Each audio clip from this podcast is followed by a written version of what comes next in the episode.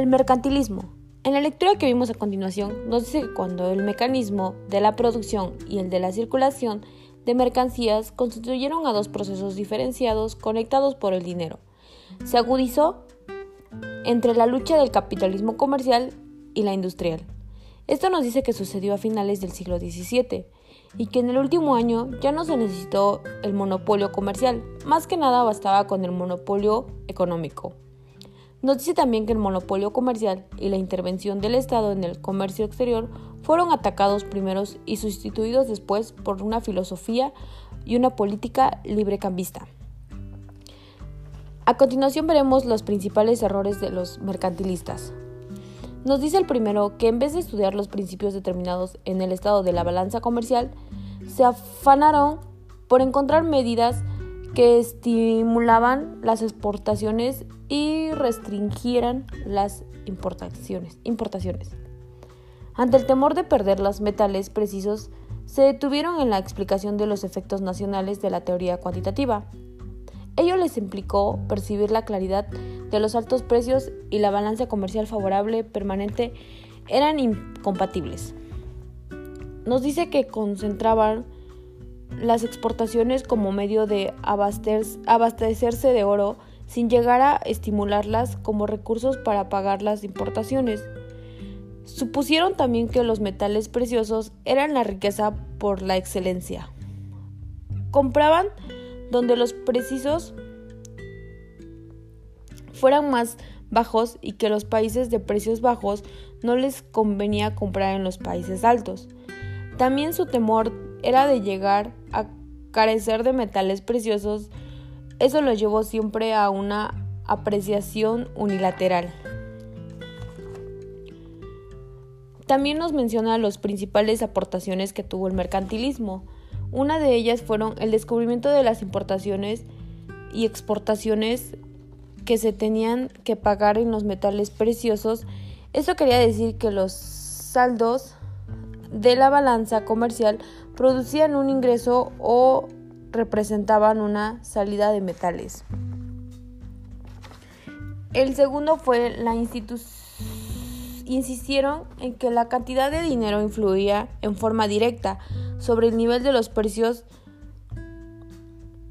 eso fue más que nada de la teoría cuantitativa del dinero.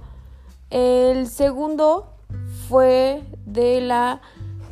El tercero fue de la que reconocieron en parte el volumen de las exportaciones e importaciones que dependían de los niveles relativos de los precios de los países. El cuarto, fue, el cuarto punto fue que observaron que la oferta mundial de metales preciosos se distribuían según las necesidades del comercio. Esto quería decir más que nada que los metales se repartían en proporción del valor de la producción en relación de la población. El quinto fue de Simon Clement. Él expuso que los principios básicos que determinaban el establecimiento del tipo del cambio eran entre las monedas de dos países que se rigen por patrones metálicos. Mm, el sexto fue de William Petty observó que, además de las exportaciones e importaciones de mercancías, habían reglones por servicios que también ocasionaban pagos entre los países. El séptimo fue de Nord.